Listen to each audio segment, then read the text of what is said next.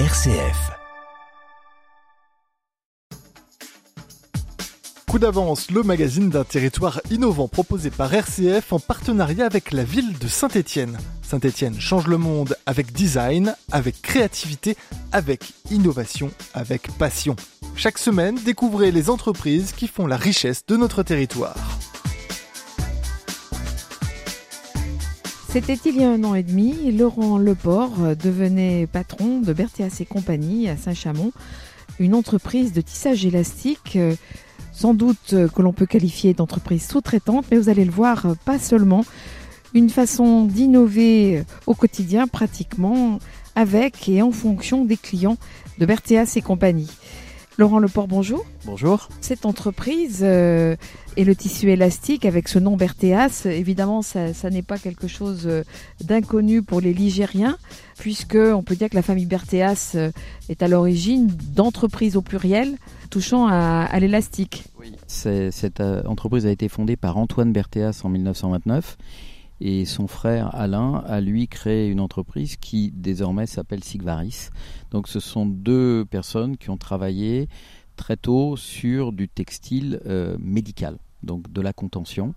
Et du coup, euh, alors l'entreprise Berthéas, elle, a été euh, rachetée par l'entreprise Chenet dans les fins des années 80 et l'entreprise Chenet qui elle-même a été rachetée par euh, Grégoire Giraud dans les années 95 à peu près 94-95 et Grégoire Giraud donc qui était le patron de Berthéas je dirais euh, à, plus de 70 ans donc souhaitait euh, vendre.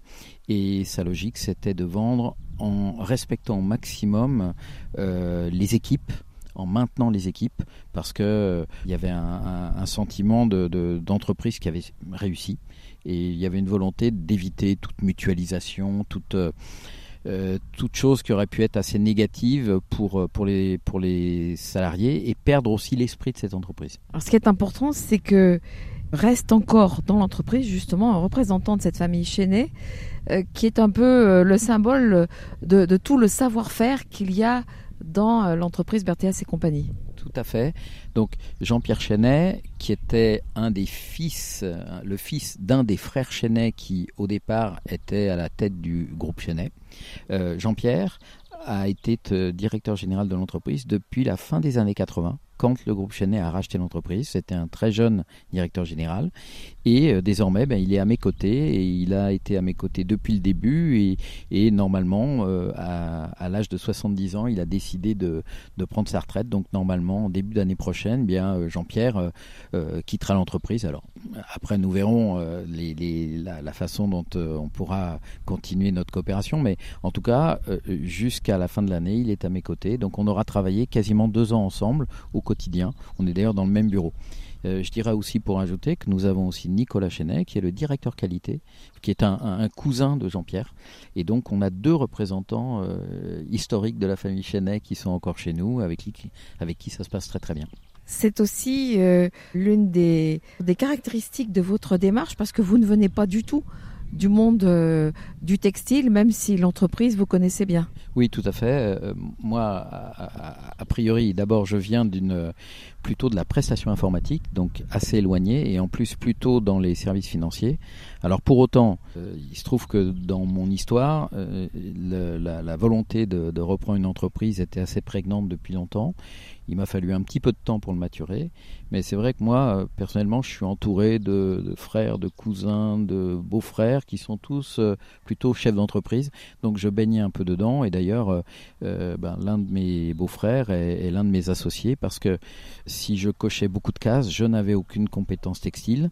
Et donc du coup, ce qui était important, c'était de reposer sur les équipes. Mais j'ai aussi un de mes associés qui est euh, impliqué depuis une trentaine d'années dans le textile et qui est même euh, responsable d'une fédération en Rhône-Alpes. Donc euh, j'avais aussi des conseillers techniques qui m'aident quand j'en ai besoin pour, bah, pour ne pas faire de bêtises tout simplement. Combien vous êtes d'associés finalement? Alors je suis associé avec Grégoire Giraud, Olivier Ballas, donc mon beau-frère, et puis j'ai un fonds minoritaire aussi qui, m'a aidé pour, pour gérer la transaction. Alors cette reprise d'entreprise, elle s'est mûrie, elle s'est construite, euh, Laurent Leport. Le textile, il y en a plusieurs représentants et des leaders sur la Loire. Euh, comment est-ce qu'on se positionne dans une, une entreprise qui, on le disait en commençant, est a priori une entreprise de sous-traitance? On va peut-être commencer par ça. Qu'est-ce que vous sous-traitez Qu'est-ce que vous fabriquez qui sera une partie d'autre chose ensuite Alors nous, on a plusieurs types d'activités. Effectivement, notre cœur de métier, c'est plutôt les, les produits liés à l'orthopédie.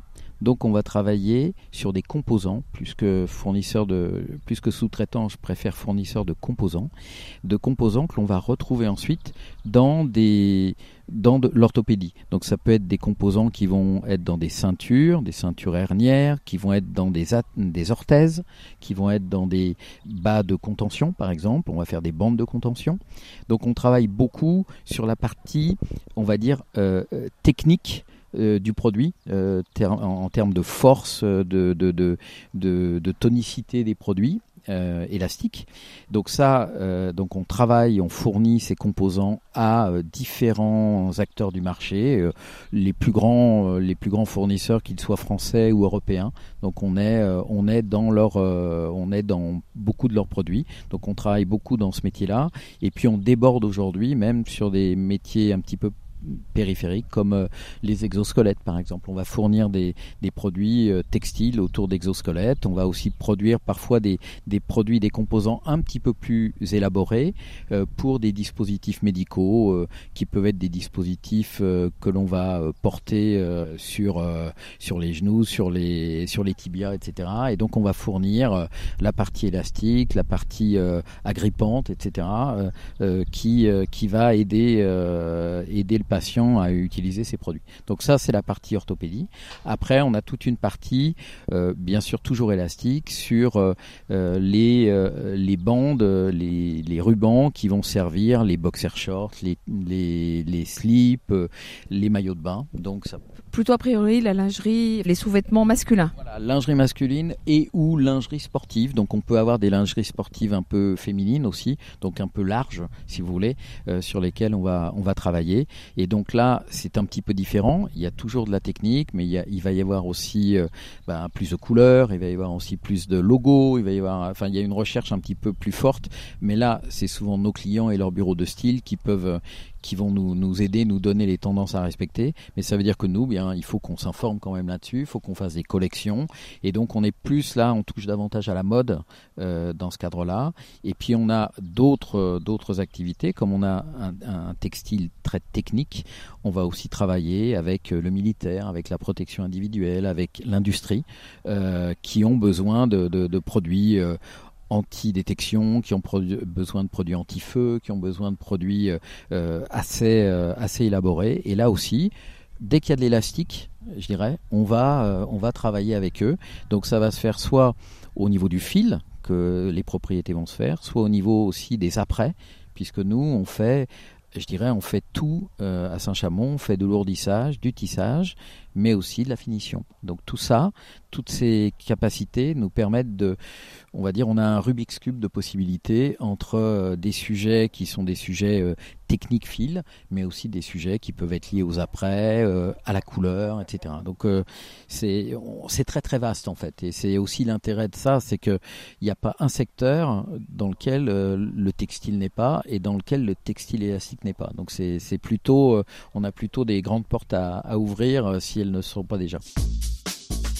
Coup d'avance, le magazine de l'innovation dans la Loire, RCF.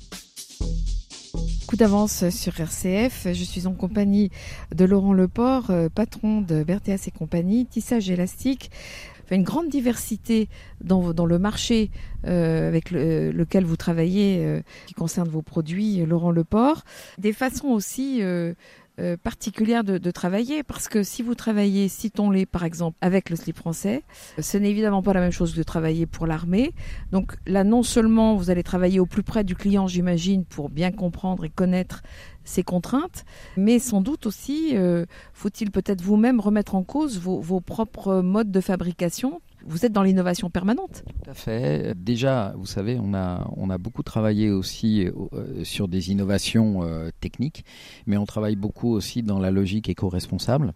Typiquement, les matières évoluent Et euh, nous, on a beaucoup travaillé et on utilise beaucoup, notamment pour la confection et la lingerie euh, masculine, maintenant ce qu'on appelle des fils teint masse, c'est-à-dire ce sont des fils pour lesquels on n'a pas besoin de les teindre après nous, ils sont teints lors de leur élaboration, si j'ose dire. Et du coup, ce sont des fils qui permettent euh, d'utiliser beaucoup moins d'eau dans le process, entre 70 et 90% d'eau en moins. Donc il y a aussi cette recherche de matière et ensuite d'adapter les propriétés de ces matières à nos propres besoins. Et donc c'est des choses que l'on a fait à la fois pour des problèmes éco-responsables, mais aussi économiques, puisque euh, vous n'êtes pas sans savoir que depuis euh, quelques années, les prix des matières ont beaucoup augmenté et ça n'a pas euh, échappé au fil. Donc on travaille, il y a une innovation permanente qui doit se faire sur les matières. Ensuite, il y a une innovation qui se fait, on va dire, sur le, sur les, le design qu'on va utiliser. Donc on fait des collections, nous aussi, un peu avec, en, en, utilisant un petit peu les, les tendances que nous sont données par les fédérations. Euh, voilà, donc on a, on a une innovation à la fois sur la partie euh, amont, sur le textile aussi, on, est, on est très au fait euh, de, des, technologies qui se font aujourd'hui. Euh, on est euh, en lien assez permanent avec les fabricants de machines. Hein. Typiquement, j'étais vendredi dernier à l'ITMA, qui est un salon qui a lieu tous les quatre ans sur les machines textiles. Bon, il faut absolument suivre ces évolutions. L'industrie 4.0 est aussi dans le textile, donc on, on travaille sur tous ces sujets-là.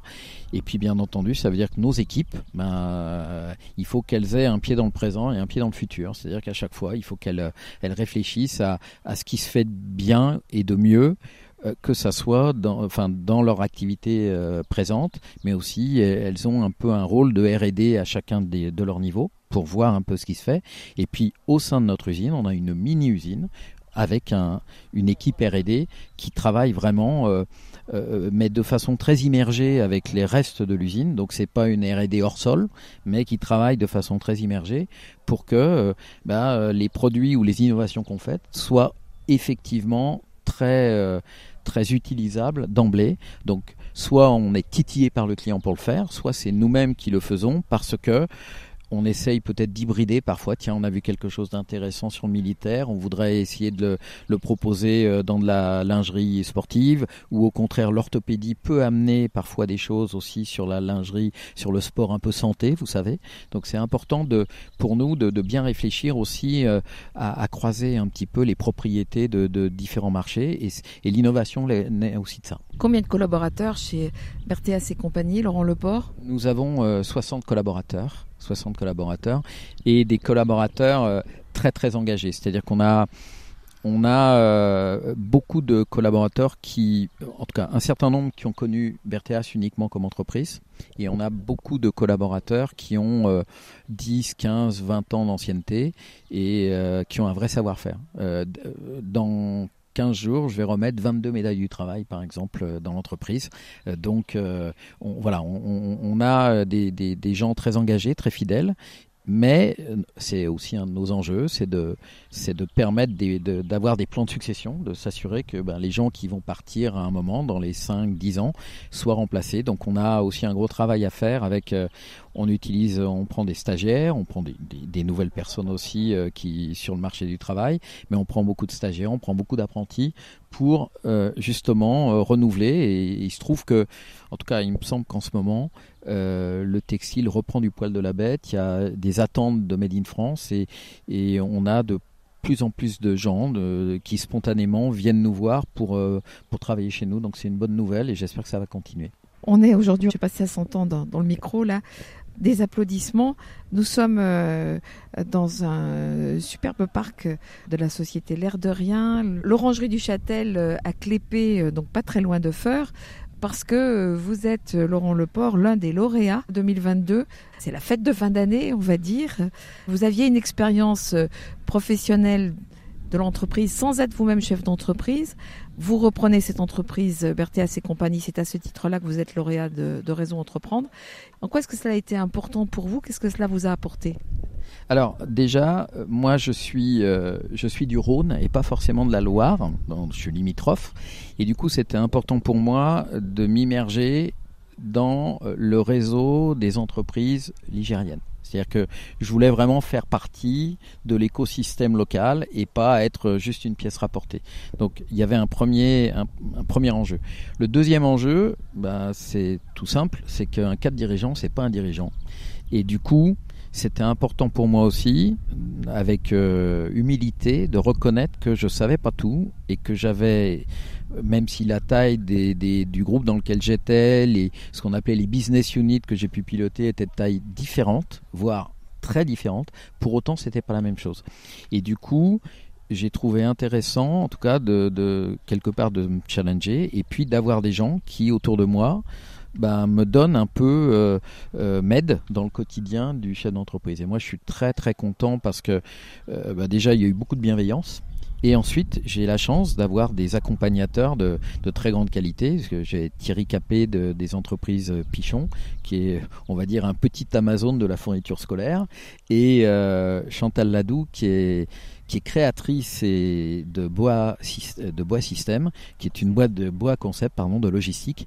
Et ces deux personnes, ben, déjà, me donnent des éclairages totalement différents sur les choses et m'apportent beaucoup de choses. Et donc vraiment, euh, moi, je, je, je, ne regrette absolument pas d'avoir rejoint euh, ce réseau. Et puis j'aime bien aussi le concept de dire, bah, aujourd'hui on me donne, demain euh, je donnerai moi en retour et je trouve que c'est intéressant la transmission. Et vraiment euh, voilà moi je suis très content d'avoir été euh, lauréat. Et on est en plus avec des groupes très très sympathiques. Et puis bah, la fête des lauréats c'est aussi un moment festif donc on espère bien s'amuser. On arrive à la fin de l'entretien Laurent Leport. Vous êtes encore dans les, prémices de votre reprise. Vous avez déjà vu évoluer les chiffres d'affaires notamment après l'épisode de la, la Covid? Oui, alors euh, nous, euh, l'année dernière, on a fait une, bonne année, hein, puisqu'on a, on a fait une croissance euh, à peu près de, de, l'ordre de 15%, et on, avait, on a eu un chiffre d'affaires assez, assez historiquement haut. Donc on espère poursuivre sur la lancée. Cette année est un peu plus compliquée quand même, enfin, on n'est pas totalement hermétique à ce qui se passe, et donc on a des, on a des challenges, mais il y a, je pense qu'il y a un vrai un vrai souffle autour euh, du textile français, du, savoir-faire made in France, et on essaye de, on essaye de travailler euh, sur le sujet. Et, comme je le disais, on a quand même un champ d'investigation euh, qui est très très fort en termes d'industrie, d'utilisateurs potentiels du textile, et on voit qu'il y a des, il y a plein d'endroits aujourd'hui où on peut, on peut pousser nos feux, si j'ose dire. Donc c'est, c'est un peu notre enjeu, c'est d'arriver à, à rester bien entendu sur nos points forts, mais aussi à aller chercher un peu d'activité dans des endroits où, où on n'était pas, donc plus de, on va dire des choses industrielles. Donc euh, euh c'est un effort euh, peut-être aussi plus commercial. Donc on a nos équipes qui, qui nous aident. On travaille aussi naturellement déjà, on travaillait beaucoup à l'export. On est à peu près à 30-35% de taux d'export, ce qui est pas, pas, pas ridicule. Donc on veut essayer d'aller d'aller plus loin. on est en train d'essayer d'ouvrir un certain nombre de nouveaux pays autres que l'Europe. Voilà, donc on a beaucoup de challenges devant nous, beaucoup de, beaucoup de choses à faire. Eh bien, merci beaucoup euh, pour euh, cette euh, rencontre-là dans les chaises longues, il faut le dire, hein, puisque nous sommes à la fête, voilà, Laurent Leport, et peut-être bien une prochaine fois. Oui, je l'espère. En tout cas, merci beaucoup. Et puis, bah, encore merci à, à Réseau Entreprendre qui a su organiser cet événement. Merci. C'était Coup d'avance, le magazine d'un territoire innovant proposé par RCF en partenariat avec la ville de Saint-Étienne. Saint-Étienne, ville UNESCO de design et labellisée French Tech, Design Tech, cultive ses talents.